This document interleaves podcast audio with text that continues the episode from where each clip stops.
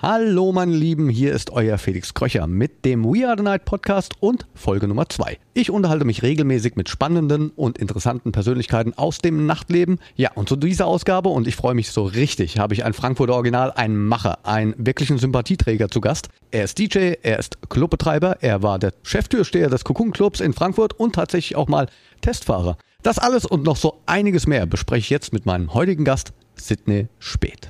We Are the Night mit Felix Kröcher. Ein Podcast von Sunshine Life. Präsentiert von Schweppes. Mix it up. Rezepte und Infos auf schweppes.de.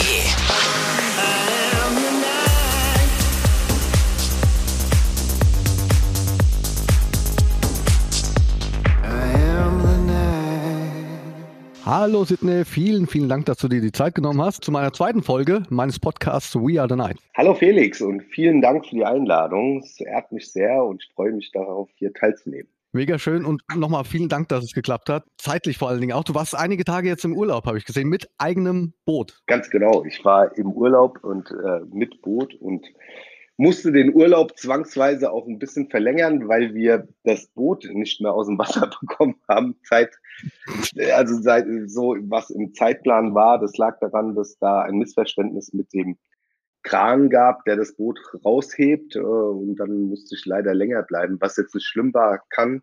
Da sind gerade die Filmfestspiele, war gutes Wetter, gute Leute, eine schöne Stadt. Also es gibt Schlimmeres. Also insofern alles gut. Ich wollte es gerade sagen, es gibt tatsächlich Schlimmeres.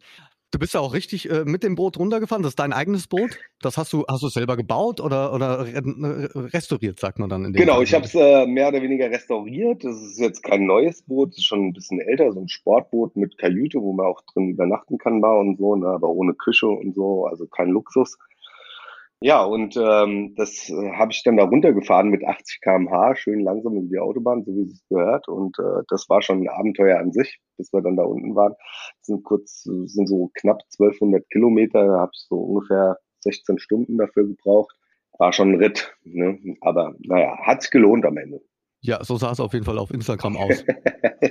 ja. Also ich habe alles verfolgt. Super. Ich habe wirklich alles verfolgt. Wenn ich jetzt mit dir spreche, muss ich auch gleich sagen, das fühlt sich so heimisch an, so, so, so frankfurterisch. Ne? Ja. Gebürtig bist du aber aus Rüsselsheim, für alle, die es nicht kennen. Rüsselsheim ist natürlich auch gleich um die Ecke. Genau, Rüsselsheim um ist quasi um ein Vorort quasi von Frankfurt und die berühmte Opelstadt, wo die Opelwerke sind. Eine Industriestadt mit hohem Migrantenanteil und ja, ist äh, nicht die schönste Stadt der Welt, aber hat ihren eigenen Charme und dort bin ich geboren und bin aber dann relativ früh dann nach Frankfurt gezogen, hat mich dann in die große Stadt gezogen und das war auch eine gute Entscheidung, glaube ich. Aber in Rüsselsheim hat alles angefangen. In Rüsselsheim hat alles angefanang. Da habe ich das erstmal aufgelegt, da habe ich meine erste Veranstaltung äh, gemacht und äh, ja, genau, da hat alles angefangen. Sind 16 also Jahre. Quasi der, der Einstieg ins Nachtleben. Ganz genau, so war es. Ging es dann da schon los mit Veranstaltungen oder hast du da in erster Linie erstmal als DJ agiert? Nee, es war, ähm, das war quasi, also ich habe schon damals ein bisschen Musik gemacht und so, ne, aber jetzt nicht besonders gut und nicht besonders professionell und äh, schön mit Vinyl noch und so. Dann haben wir Veranstaltungen gemacht und im Rahmen der Veranstaltungen habe ich natürlich dann auch aufgelegt und so, ne, und das, äh, ja, das ging so von 16 bis knapp 21. Ne? Das war eine tolle Zeit. Also ich habe da auch viel gelernt. Es hat auch, auch viel Spaß gemacht. wir haben auch große Veranstaltungen gemacht. Also es war jetzt nicht so klein, sondern wir hatten so unsere größte Veranstaltung, hatte so zweieinhalbtausend äh, Besucher. Da ist äh, auf einem war Mother Finest ist da live aufgetreten im Rahmen des Kultursommers von Rüsselsheim. Wir haben das Hallenbad einmal bekommen für eine Party. Wir haben äh, den Museumskeller regelmäßig bekommen für Veranstaltungen. Wir haben den Stadttunnel, das ist so wie der Hafentunnel in Frankfurt, nur ein bisschen kleiner, äh, gesperrt bekommen für eine Samstagnacht und haben dort einen Rave gemacht. Also das war schon, äh, also war jetzt nicht so, wir haben da zu Hause irgendwo ein bisschen was Kleines gemacht, wir haben da schon ein großes Rad gedreht damals. Würdest du sagen, dass Musik äh, deine Leidenschaft ist in dem Fall? Definitiv, ja. Musik ist definitiv meine Leidenschaft und ich bin auch musikalisch sehr breit aufgestellt. Das heißt also, wenn ich jetzt ähm, privat zu Hause bin, dann höre ich auch nicht nur elektronische Musik. Natürlich liegt da, sag ich mal, mein Schwerpunkt drin und das ist auch das, wofür ich mich entschieden habe, das aufzulegen, weil es mir äh, am besten gefallen hat. Aber Ich höre auch französische Chansons, ich höre mal Klassik, ich höre mal Punkrock, ich höre Darkwave, ähm, N. Clark, äh, alles Mögliche. Ne? So, nur kein äh, Radio. Radio höre ich nicht.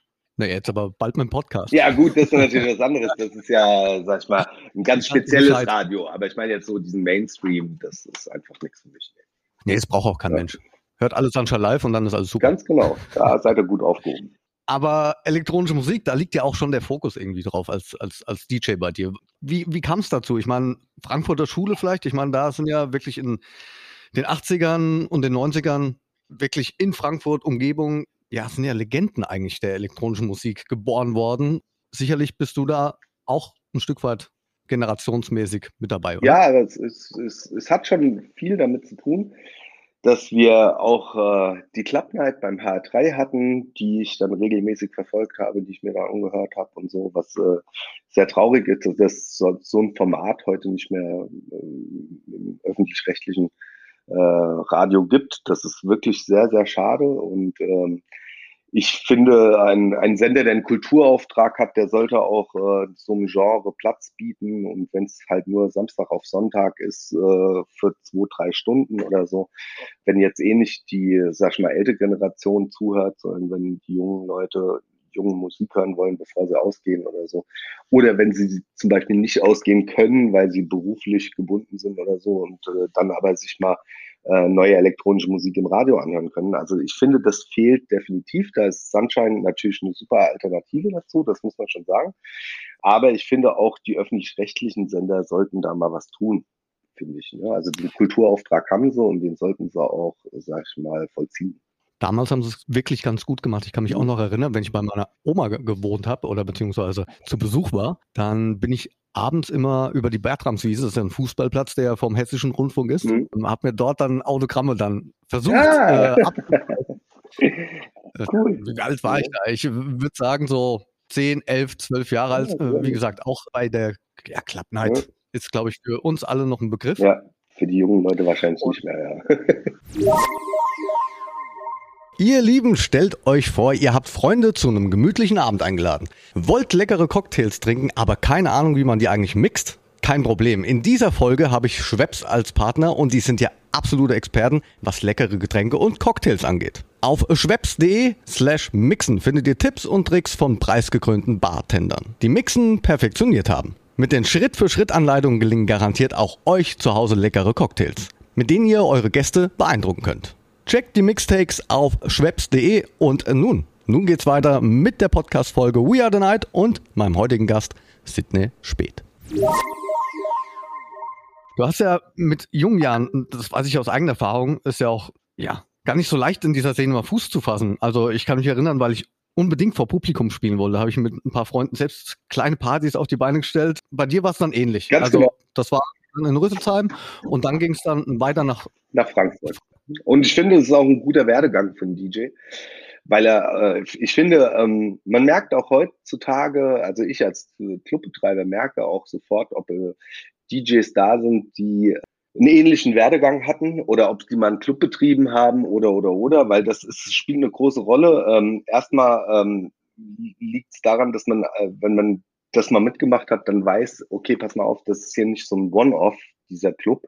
Ich komme jetzt nicht hierher und spiele einfach mal so ein Set runter, sondern dieser Club, der hat eine Historie, der steht für was und dementsprechend muss ich mich als DJ auch ein bisschen anpassen und dem Publikum das bieten, was es auch fordert. Das heißt nicht, dass ich mich komplett ähm, verstellen muss, aber ich muss trotzdem ein bisschen auf das Publikum eingehen und dementsprechend ein bisschen härter oder ein bisschen softer spielen. Und äh, das vermisst man heutzutage bei neuen Acts schon sehr oft. Also gerade bei diesen Acts, die reine äh, Produzenten eigentlich sind und äh, gar nicht DJen, die gar nicht äh, ja, wissen, was es heißt, ein Set-Aufbau zu machen, eine Story quasi zu erzählen, ne, einen Spannungsbogen zu kreieren. Die kennen nur Peak Time äh, und äh, dann ihr Set runterspielen und das ist relativ lieblos und ich finde, das merkt, also ich merke das und ich glaube auch, dass ähm, äh, Leute aus dem Publikum das merken und dementsprechend ähm, die Qualität des Sets dann oft ein bisschen darunter leidet.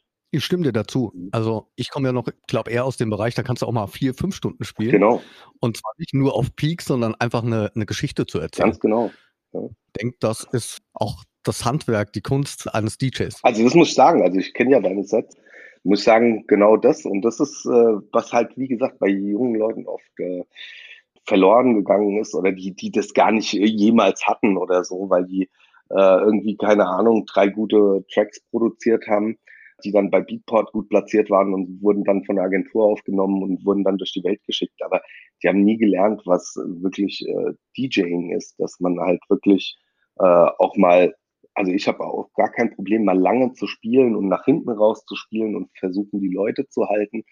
Und da muss man extrem auf die, auf die Crowd eingehen. Und ich finde, das ist, äh, das ist das, was ein DJ ausmacht. Also, das vermisse ich heute schon hin und wieder mal.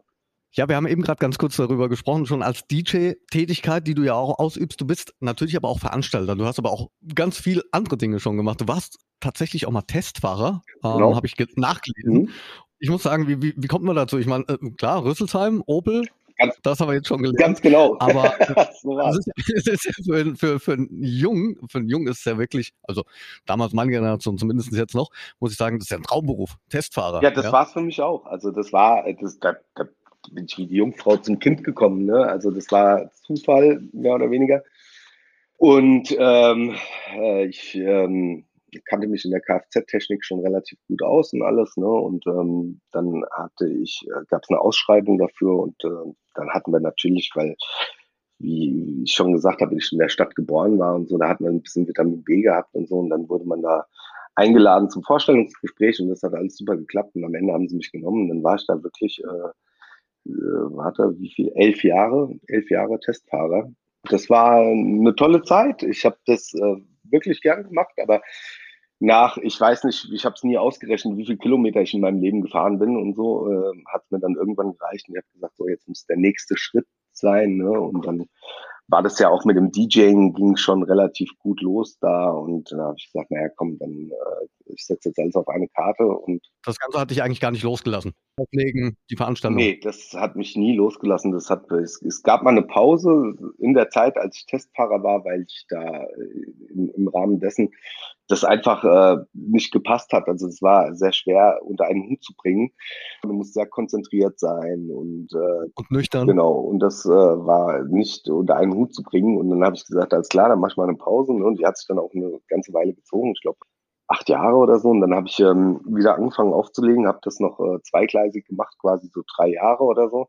Dann ähm, habe ich mich entschieden, habe gesagt, so jetzt reicht's und jetzt mache ich nur noch DJ und Veranstaltungen erstmal und durch DJ und Veranstaltungen bin ich dann auch zum Club gekommen, habe dann den ersten Club gemacht. Ja, und so ging es dann weiter. Und mittlerweile habe ich ja schon ein paar Clubs gemacht.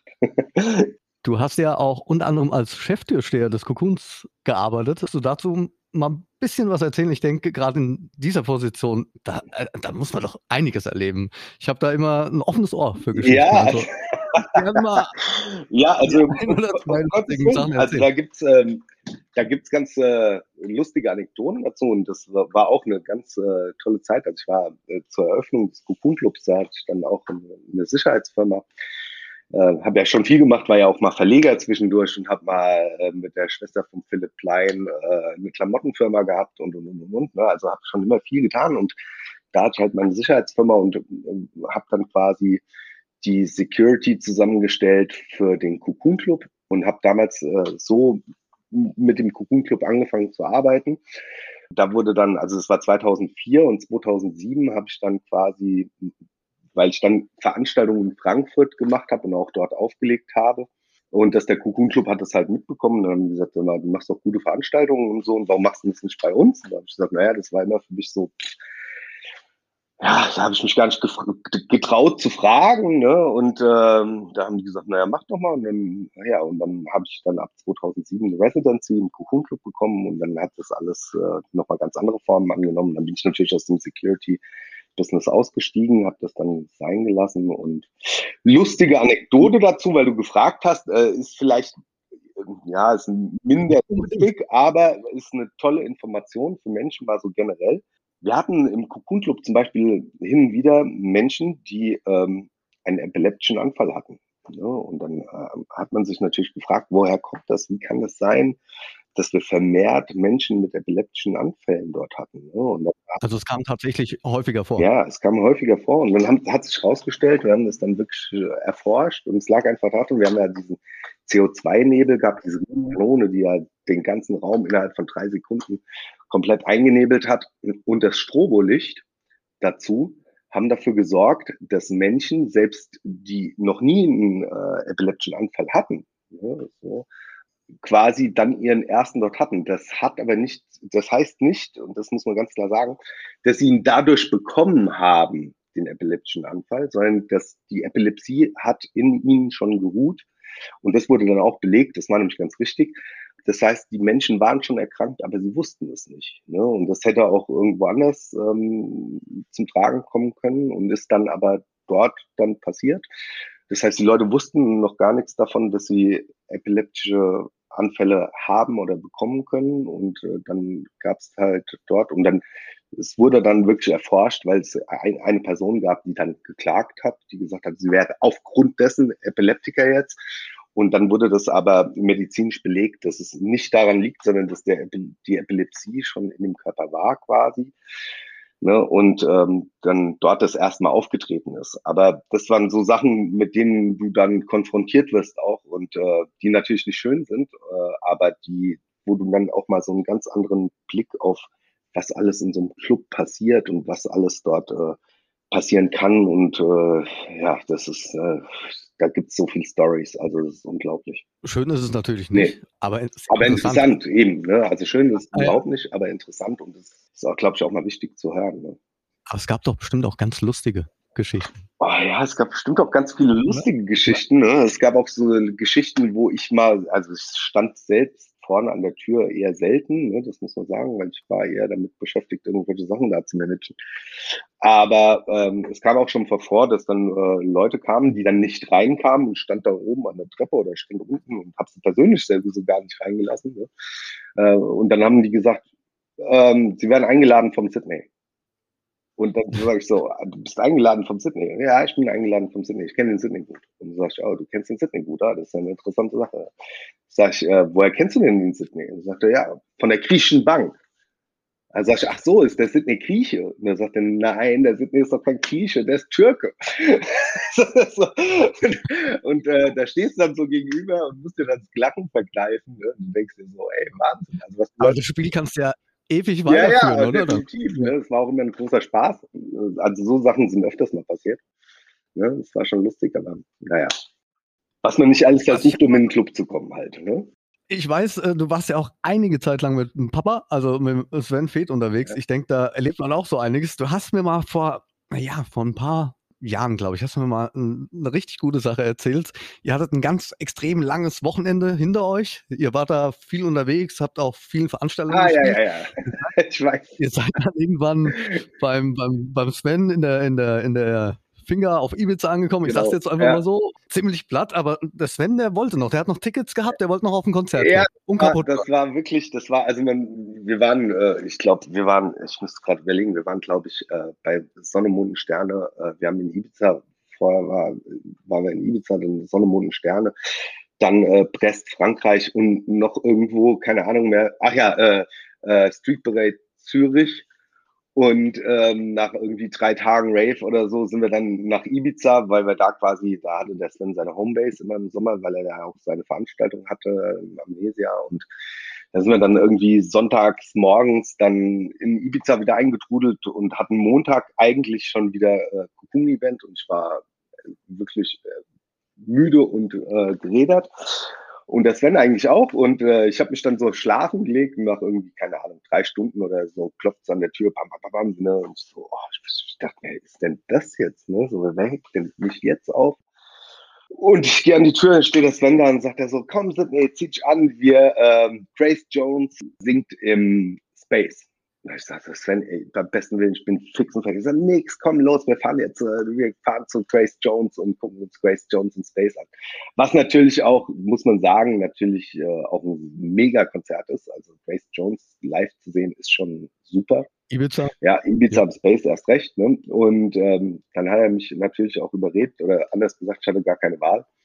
Und dann sind wir da hingefahren. Es war echt ein super Erlebnis. War auch wirklich toll. Also ich war froh, dass ich am Ende da war, ja. Aber das war wirklich, also da war das Seminar unermüdbar und äh, hat so viel Energie in sich und äh, Wahnsinn. Also das ist äh, und auch so diszipliniert auf der anderen Seite. Ne? Also der verpasst nie einen Flug, ähm, ist immer höflich zu den Veranstaltern und also das muss man ihm wirklich lassen. Also er arbeitet das, ich meine, du musst dir vorstellen, der spielt in der Hauptsaison, hat zu dem Zeitpunkt vier, fünf Mal in der Woche aufgelegt. Ne? Und mit Afterparty und dies noch und das und da Festival und da wieder weitergeflogen. Und und und. Also das ist ja auch viel Adrenalin im Körper und, äh, ne, und das ganze Reisen und dies und das, das, das geht ja alles auf, auf den Körper und auf den Organismus. Aber man muss sagen, total diszipliniert dann auf der anderen Seite, äh, so verrückt er manchmal auch war oder so, aber genauso diszipliniert ist er und hat da nie irgendwas verpasst. Also der ist äh, immer in Time am Flieger gewesen, wir sind immer ordentlich angekommen, der hat sich immer Zeit für den Veranstalter genommen und das muss man schon sagen, also Respekt, also das hat er wirklich drauf. Ja, abgesehen davon, dass er ja schwer talentiert ist. Unabhängig davon, klar. Ja. Muss man sagen, ist er ja auch wirklich lang dabei und das kommt ja auch nicht von ohne. Ganz genau, ganz genau. Das muss man so sagen. Ich kenne das selbst. Ich meine, das tut schon manchmal weh, Ja. wenn man vielleicht gar nicht mal das Hotelzimmer sieht oder höchstens vielleicht mal kurz, um zu duschen, wenn überhaupt, weil es dann weitergeht oder du duscht dann am Flughafen und so weiter und so fort. Also das kann schon teilweise sehr wehtun, Ja. das Ganze. Also, mir ist es auch schon Ja. passiert. Ich, bin schon, ich hatte ja meine Residency auf Ibiza wöchentlich im Kilometro Cinco und bin dann, äh, habe dann donnerstags immer dort gespielt, jede Woche und dann bin ich freitags noch irgendwo hin, samstags noch irgendwo und dann Sonntagmorgen bin ich dann auf einer Afterparty äh, einfach eingeschlafen, ne, weil es einfach nicht mehr ging. Also da war ich einfach so ja ausgepowert, dann ging nichts mehr. Ne? Also das merkst du dann schon. Also das geht nicht spurlos einem vorbei. Leute denken immer, das ist so easy und du fliegst nur durch die Gegend und und legst ein bisschen auf und nee, das ist nicht so. Also ist, für mich ist es immer Anspannung, das muss ich wirklich sagen. Also wenn ich ich habe immer Lampenfieber, egal wo ich auflege, ob ich vor fünf Leuten oder vor 5000 auflege oder was weiß ich, was ist mir egal. Ich habe immer Lampenfieber bin immer nervös und probiere immer abzuliefern auch. Ne? Und insofern äh, ist das auch immer, wie gesagt, da ist immer viel Adrenalin im Körper und, und, und ja, das ist schon hart. Eine gesunde Nervosität, finde ich, ist ja auch ganz normal. Oder vielleicht auch Gut ist es, Gut, ja. weil es einfach Ja. auch so ein bisschen den Fokus draufsetzt, ne? dass du dann sagst, okay, ich muss jetzt fokussiert sein und ich will jetzt auch abliefern. Äh, deshalb so eine gew gewisse Nervosität finde ich auf jeden Fall produktiv. Was du eben gerade angeschnitten hast, wenn du wirklich, also so ein ähnliches Wochenende, wie du es eben gerade besprochen oder beziehungsweise beschrieben hast, hatte ich auch mal. Und ich glaube, mein letzter Gig war in Italien. Ich habe es auch noch an den Flughafen geschafft. Ich habe es durch die Sicherheitskontrolle geschafft. Ich habe es auch noch ans Gate geschafft. Und dort eingeschlafen. Bin dann gnadenlos eingeschlafen. Und die Säcke haben mich schlafen lassen, wirklich. Wow. Die haben mich wirklich schlafen lassen. Und ich, äh, vielleicht bin ich fünf Minuten nach Ende des Boardings wach geworden Nein. und konnte dann einfach mal direkt schöne sechs Stunden, sechs Stunden länger warten auf den nächsten Flug, der dann aus Florenz, glaube ich, äh, nach Hause ging. Also Oh. Wahnsinn. Aber du warst ja ganz, ganz viel unterwegs, eine ganz lange Zeit, glaube ich auch. Ja, also wir waren, keine Ahnung, ich weiß gar nicht, wo ich überall mit ihm war. Ich war wirklich sehr viel mit ihm unterwegs und es hat auch einen riesen Spaß gemacht und es hat mir vor allem den Horizont erweitert und ich habe natürlich auch viel lernen dürfen dadurch ne, und äh, viel gesehen. prägend. Man muss sagen, ich bin sehr, sehr dankbar für die Zeit. Also es war eine wundervolle Zeit, will ich nicht missen im Leben.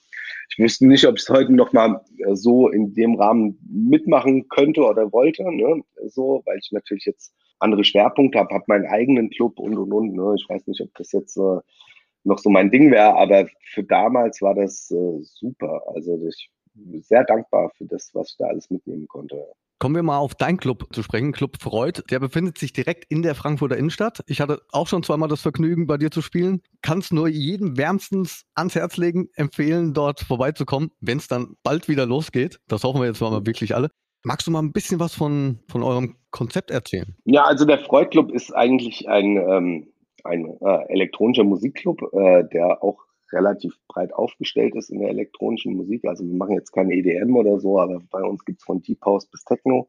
Das ist immer so ein bisschen ähm, tagesabhängig. Ne? Dann ist vom Booking natürlich. Wir wollen uns aber auch nicht festfahren. Wir sagen jetzt nicht, ja, wir sind, wir wollen jetzt nur coolen Deep House Sound oder wir wollen nur harten Techno und wir wollen nur düster oder dies oder das. Wir wollen da schon breit aufgestellt bleiben. Deshalb ist das Booking auch, sag ich mal, sehr vielseitig. Ähm, und ja, es ist ein, ein Underground-Club mitten in der Stadt, mitten in der Innenstadt in Frankfurt, was früher mal ein Darkwave-Laden war. Und äh, da haben wir so ein bisschen, ja, da kam natürlich die Idee mit Darkwave, was da vorher war, mit Lack und Leder, dass wir uns dann natürlich so ein bisschen ja, dran halten weiterhin und auch gehofft haben, dass auch die Darkwave-Leute den düsteren Techno, den wir halt relativ äh, häufig auch dort haben oder so auch wahrnehmen. Ne? Wir haben zwei Floors, da kann man natürlich auch viel experimentieren. Und ja, und wir haben äh, eine große Gay-Community, die bei uns ist, die sich bei uns wohlfühlt. Wir haben ganz viele Drag Queens bei uns arbeiten. Das ist ein ganz bunter, verrückter Laden ne, aber nicht trashy. Und das war uns immer wichtig, ne, dass man also sagt, naja, wir haben ein hochwertiges Booking, eine hochwertige Anlage. Ne, die, der Sound Engineer ist der gleiche, der auch im Cocoon Club tätig war. Und äh, da haben wir auch Teile der Anlage zum Teil äh, davon. Und äh, das war uns schon wichtig, dass wir da, sag ich mal, wirklich äh, Qualität liefern. Aber auf der anderen Seite wollten wir nicht so bitter ernst sein. Wir wollten den Leuten äh, die Chance geben, äh, quasi aus dem Alltag zu entfliehen und einen Kurzurlaub bei uns zu machen und äh, ihre Sorgen hinter sich zu lassen und einfach mal wieder richtig durchzudrehen und äh, einen lustigen Abend zu haben. Ne? Und das ist uns, glaube ich, auch gelungen. Also das haben wir umgesetzt. Wir hatten leider nur ein halbes Jahr Zeit, dann kam der Lockdown und wir sind nach wie vor im Lockdown mit dem Club. Aber ich glaube, wenn wir wieder aufmachen, wir haben da schon, sag ich mal, eine, eine gute äh, ja, Crowd mittlerweile an Stammgästen und sowas. Und ich glaube, dass wenn wir wieder aufmachen, das wird ein richtig lustiges äh, Ding, ja. Du hast mir mal vor einiger Zeit auch erzählt, du möchtest mal das Ganze, was an Arbeit und Geld dahinter steckt, transparent gestalten, also zugänglich machen, jetzt auch mal ein bisschen so für die breitere Masse. Ich frage deshalb so gezielt extra danach, mhm. weil ich sehr interessant finde, wie gesagt. Also die Idee, die finde ich gar nicht schlecht. Genau, also wir würden, ich würde das, also ich würde das jetzt nicht jedes Mal vielleicht machen, weil es halt natürlich auch ein Riesenaufwand ist, das jetzt buchhalterisch alles genau aufzugliedern und darzustellen, was wir natürlich auch sonst machen müssen für die Steuer und so, aber das jetzt ähm, für den Kunden jetzt ne, jede Stunde einzeln berechnen, Strom, dies, das, äh, ne, Reinigungskosten, äh, Sozialversicherungsbeiträge, Künstlersozialkasse, alles, was dazukommt und die Agenturgebühren und, und, und, und, und. Ne, ähm, das ist ein Riesenrattenschwanz. Und äh, da wollte ich einfach mal mit dieser Transparenz darauf aufmerksam machen, dass sich Clubbetreiber in Deutschland, also wenn es keine Tableclubs mit äh, großen Flaschen sind, sondern wie bei uns, wo es keine Tische gibt, die wir extra quasi abgeschafft haben. Wir, bei uns gibt es keine Tische, bei uns gibt es keinen VIP-Bereich, bei uns sind alle gleich und das ist auch gut so. Da ist es so, dass einfach, ähm, ja, die, da bleibt nicht viel hängen an so einer Nacht. Ne? Und das will ich einfach mal den, den Gästen zeigen, wie so eine Clubstruktur finanziell aussieht und damit sie mal verstehen, wo ihr Geld hingeht, damit sie auch sehen, dass das sinnvoll investiert ist. Nämlich bei uns zum Beispiel ist selbst die Putzfrau voll angemeldet, nicht auf Minijob oder sonst irgendwas, sondern er hat einen Vollzeitjob bei uns. Ne? Und so ist es bei vielen anderen auch, bei der Security und, und, und, und, und, weil wir gesagt haben, das ist unsere Form von Nachhaltigkeit. Das ist uns ganz wichtig, dass wir gesagt haben, wir arbeiten nachhaltig. Und natürlich haben wir keine Plastikstrohhalme mehr, aber darum geht es uns in erster Linie nicht. In Nachhaltigkeit fängt erstmal bei uns selbst an. Und da heißt für unsere Mitarbeiter, mit denen wir gerne arbeiten, weil die einen Top-Job machen, denen auch eine soziale Sicherheit zu geben. Ne? Und dass die sozialversichert sind, rentenversichert sind und, und, und, und. Das ist uns sehr wichtig. Und das äh, ist natürlich auch so, dass wir dadurch einen hohen Kostenapparat haben, eine große Payroll quasi, die wir zu bedienen haben jeden Monat, aber das auch machen. Nur da bleibt für den Rest wenig übrig. Deshalb nicht, dass die Leute denken, da macht sich einer die Taschen voll. Mache ich das in Zukunft, will ich das mal so transparent machen, dass die Leute mal sehen, okay, mein Geld ist dort gut angelegt, weil ich fördere damit Arbeitsplätze und äh, schmeißt das nicht irgendjemanden in den Rachen, der sich dann den nächsten Ferrari kauft oder sowas. Ja, deswegen finde ich es auch sehr interessant. Ja, also ich denke nämlich, dass genau so das Bild natürlich auch in der Öffentlichkeit so ein bisschen steht. Ja, ja aber das ist nicht zeitgemäß. Also zumindest mal nicht, was äh, Techno- und Underground-Clubs angeht. Es gibt natürlich bestimmt Clubs in Deutschland, auf die das zutrifft, um Gottes Willen, das will ich überhaupt nicht abstreiten, aber das, da reden wir nicht von Techno- und Underground-Clubs. Also ich kenne keinen einzigen Club, der wirklich äh, regelmäßig oder kontinuierlich äh, Techno und Hausmusik darstellt und am Ende äh, der Besitzer hier irgendwie, keine Ahnung, super reich ist. Kenne ich keinen. Keinen. Ich finde, da hört man direkt die Erfahrung heraus. Apropos Erfahrung so als Clubbetreiber auch, auch als Booker erlebt man bestimmt einiges. Ich meine, ich bin ja plump nur DJ, ja. Aber das macht ja dafür besonders gut. Insofern ist das schon in Ordnung. Ja, ich gebe mir beste Mühe. Aber da erlebt man ja wirklich richtig vieles, oder? Ob es DJs sind oder vielleicht auch deren Gefolge, die Agenturen. Da darfst du doch mal hier und da ein bisschen was preisgeben. Also ich hatte, was zum Beispiel super lustig ist, ich hatte mal mit einem Künstler gearbeitet, der äh, bei einer großen, großen Agentur ist, bei der schon Elvis Presley war. Und wir buchen, wie gesagt, große Künstler bei uns. Und das heißt, wir haben regelmäßig mit sehr großen Agenturen zu tun, die da auch gar keinen Spaß kennen. Die kommen dann auf ganz äh, ja, äh, lustige Ideen, wie zum Beispiel ein komplett zweites Setup plus ein Mischpult, und jetzt muss man sagen, ich würde schon sagen, dass ich von Fach bin, ein Mischpult, von dem ich noch nie was gehört habe. So, dieses Mischpult gibt's nicht einmal in Deutschland. Und das musst du, das haben die auf dem Tech Rider stehen.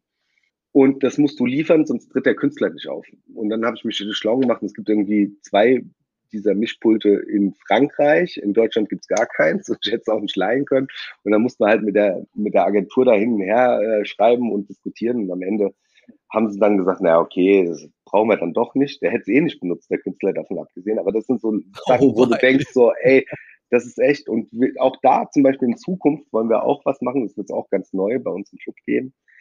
Es gibt ja, das mal auch zum Erklären für die, für die Zuhörer, also so, so eine Agentur von einem DJ, die schickt einen Hospitality Rider das ist der, der Hospitality Rider, das ist der, der, der Rider, wo alles drinsteht, was für Getränke der DJ will, in welchem Hotel er schlafen möchte, wie das Auto aussehen muss, mit dem er abgeholt wird und, und, und, und, und. Ne? Das steht da alles drin. Sehr gut erklärt, weil ich muss den jetzt auch gerade aktualisieren ah, ja. mit meiner Agentur.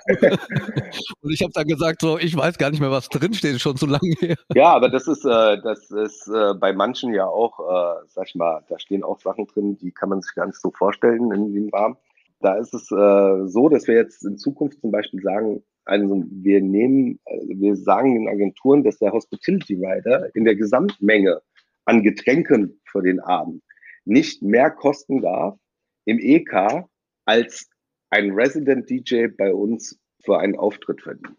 Weil wir der Meinung sind, kein DJ der Welt hat es verdient, für mehr Geld zu trinken, als ein Resident DJ bei uns an einem Abend verdient davon bin ich überzeugt, dass das korrekt ist. Ne? So, und ähm, das werden wir auch einführen bei uns, weil ich einfach damit auch mal den Stellenwert der Resident DJs, die einen super Job machen, die das Publikum kennen, die äh, eine super, super Sets spielen, ähm, damit auch mal den Stellenwert ein bisschen ähm, klären möchte gegenüber dem Headliner. Es ist immer schön, einen Headliner zu haben und ich, wie gesagt, wir buchen große Headliner, weil wir es gerne machen und weil wir die toll finden, aber auf der anderen Seite finden wir unsere Resident DJs auch toll und möchten denen auch dankbar sein. Ich finde es einfach unmoralisch, dass ich äh, irgendwie, keine Ahnung, dass ein DJ drei Flaschen Dom Perignon, vier Flaschen, äh, was weiß ich was, äh, Champagner und noch äh, zwei Flaschen teuersten äh, Tequila, wo die Flasche A 350 Euro im Einkauf kostet ähm, äh, auf seinem Tech Ride, äh, auf seinem Hospitality Ride haben, was sie eh nicht alles trinken können, unabhängig davon. Wenn überhaupt. Genau. Äh, und äh, am Ende äh, ein Resident DJ dann weniger verdient als das, die Gesamtsumme der Getränke. Das finde ich einfach nicht angemessen mehr. Da gebe ich dir absolut recht. Wirklich. Das finde ich auch top. Tolle. Einstellung. Ich muss jetzt aber noch mal ein bisschen darauf zurückkommen. Mhm. Ich denke, du hast hier und da, gerade in, in dem Fall, wenn man Künstler bucht, mit Agenturen zu tun hat. Vielleicht reden wir wirklich jetzt mal über Künstler, über DJs. Das sind ja auch alles verrückte Vögel, muss man ja so mhm. sagen.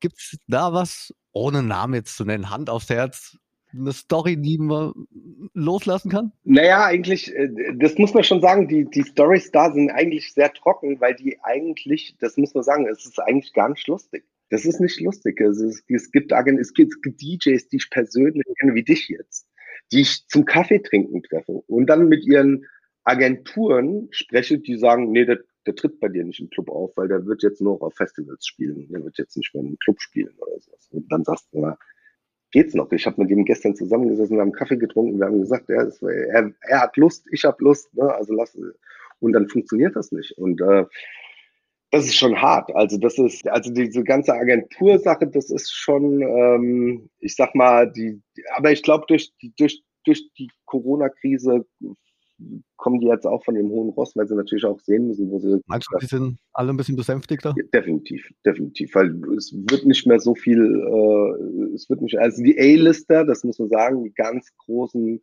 Namen werden weiter gebucht wie zuvor, ne, fürs Name-Dropping auf dem, auf dem Line-Up. Das wird immer noch der Fall sein.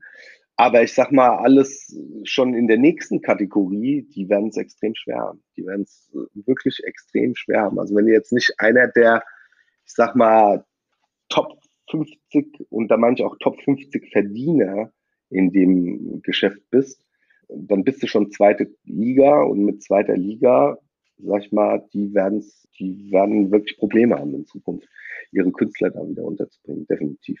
Ich stelle mir jetzt gerade die Frage, wo haben wir uns das erstmal wirklich kennengelernt, getroffen? Ich habe jetzt so in Erinnerung den Geburtstag vom World, äh, beziehungsweise vom Big City Beats in der Frankfurter Festhalle. Genau, das hatte ich auch so. Also da haben wir zumindest mal das erste Mal, glaube ich, also da sind wir, glaube ich, nicht das erste Mal aufeinander getroffen. Das hatten wir, glaube ich, schon öfter. Aber ich glaube, da hatten wir das erste Mal so, dass, dass wir zusammen auf einer Bühne gespielt haben. Auch das erste Mal so einen Kontakt. Und ich muss dazu sagen, Deshalb werde ich es nie vergessen.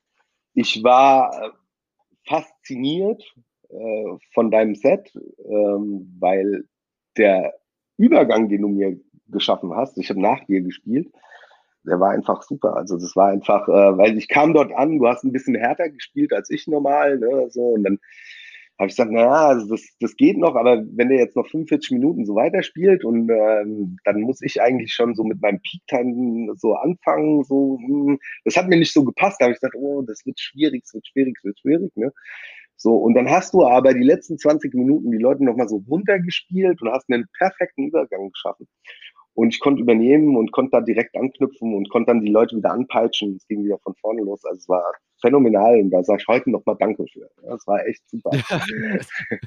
ich sag dir danke für, für also ich meine, ich fühle mich jetzt äh, sehr geehrt. Nein, das war, ey, und ich glaube mir, ich, ich meine, ich habe ja auch schon ein paar Mal nach irgendwelchen anderen Leuten gespielt oder so, ne? Und, und äh, da sind ja auch schon Katastrophen passiert, ne? Und da muss ich sagen, äh, ich verhalte mich aber genauso. Ich, ich, ich gebe dem dem nach mir, egal wo und wann ich spiele, ich gebe dem immer Platz. Ich gebe dem immer noch mal Platz, damit er sich, sag ich mal, da erstmal eingrooven kann und dann zu seinem, zu seinem Peak kommt. Ne? Und äh, ich finde, das gehört sich auch so. Und das ist wieder das, was, glaube ich, in Richtung DJ ausmacht und nicht irgendwie nur ein Producer, der einfach ein paar Hits hatte. Ja, ich denke, dass ich in das Geschäft so genauso ähnlich reingewachsen bin genau, wie du. Ja. Ja. Also ich, das hat was mit ähm, ja, kollegial zu tun. Ja. Und vor allem unsere Musik oder beziehungsweise, äh, ja, so wie ich es gelernt habe, da gibt es ein ganz großes Wort, das heißt Toleranz. Ja, und wie gesagt, Freiraum genau. schaffen, wie du es eben ja. gesagt hast, jedem dann halt auch die Bühne zu geben und zu präsentieren. Eben. Ja, also ich meine, also das sollte, ist ja nicht, nicht weißt du, man möchte ja dem Publikum auch nach seinem eigenen Set noch eine schöne Zeit schenken. Ne, und nicht nach mir die Sintflut. Also das ist ja genau das. Also das, wie gesagt, das vermisse ich heute teilweise bei vielen Acts mittlerweile. Ne? Und aber ich habe auch schon gehabt, da zum Beispiel, weil das auch bei anderen, also bei Claptone zum Beispiel, Claptone ist auch ein Act, der relativ groß schon ist, das muss man schon sagen. Und ich habe mal vor dem gespielt und da habe ich das auch so gemacht und dann kam, waren wir danach im Club und haben danach noch eine, eine Afterparty im Club gespielt zusammen. Und da kam der zu mir und hat sich bedankt und hat gesagt, ey, nee, super, das war für mich ein perfekter Übergang und so. Weißt du, das ist doch auch schön, wenn ein Kollege das zu dir sagt und sagt, ey, weißt du, das hast du super gemacht, ich konnte dann richtig loslegen und es war toll für mich. Weißt du, das ist doch auch irgendwie, das ist doch schön, wenn man das äh, macht. Also ich verstehe das gar nicht, wieso manche das nicht machen und dann so einfach, einfach ihr, ihr Ding zu durchziehen. Das ist ja auch nicht schön für den Gast. Ich würde sagen, wir bleiben da so. Genau. Eine abschließende Frage, weil es neigt sich schon fast dem Ende.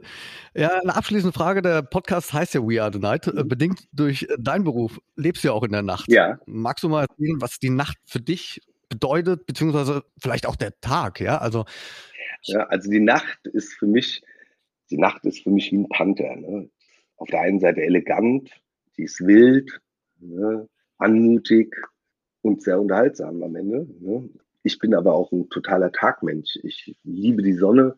Äh, ich bin kein Langschläfer zum Glück. Ähm, ich liebe den Tag zu genießen, genauso. Ich sitze gerne in meinem Kaffee und trinke morgens erstmal mein Espresso ne, und ja, so ein bisschen Deutsche Vita, das gehört auch dazu. Ne? Und ähm, also ich bin weder reiner Tag noch reiner Nachtmensch. Ich bin so beides. Ich mag beides sehr gerne und äh, sehe mich weder in der einen noch auf der anderen Tageshälfte zu sehr hingezogen. Das sind doch schöne abschließende Worte. Vielen Dank. Mein lieber Sitte, vielen, vielen Dank für das tolle, unterhaltsame Gespräch. Das hat sehr viel Spaß gemacht. Felix, ich danke dir für die Einladung und ich hoffe, ja, den Zuschauern hat es auch geholfen und äh, die wissen jetzt auch mal ein bisschen mehr Bescheid über die Nacht und was da alles passiert. Äh, und ich hoffe, dass du noch ganz viele Folgen in deinem Podcast machst äh, und ganz viele Zuhörer gewinnst, um den Leuten die Nacht mal näher zu bringen und damit zu verstehen, was da alles so passiert. Dankeschön. Gerne geschehen. Und auch ihr da draußen seid eben gerade angesprochen worden. Auch euch ein ganz großes Dankeschön Genau. fürs Einschalten. Wir hören uns spätestens in 14 Tagen wieder. Dann mit einem äh, richtig schönen, auch lustigen und ja, jahrelangen Freund schon, äh, DJ Karotte. Ja? Oh ja, ja das, der war auch schon bei uns. Ne? Der hat auch schon auf. Ja. Alter Hase. Also da freue ich mich auch schon drauf, dass äh, auf dich, Karotte und noch viele andere, die da in Zukunft kommen werden, bei uns in den Freud-Club, äh, sobald wir wieder aufmachen können. Und ja, ich hoffe, ihr drückt uns alle die Daumen auch ein bisschen, damit es jetzt auch mal langsam vorangeht, weil es ist ja jetzt schon eineinhalb Jahre und wir alle wollen ja weitermachen ne? und mal wieder Spaß haben. Ich mache es auf jeden Fall. Ganz fest die Daumen drücken. Ich freue mich auf ein Wiedersehen. Ja, und bis dahin, tschüss, euer Felix Kröcher. We are the night mit Felix Kröcher. Ein Podcast von Sunshine Life. Unterstützt von Schwebs. Mix it up. Rezepte und Infos auf schwebs.de.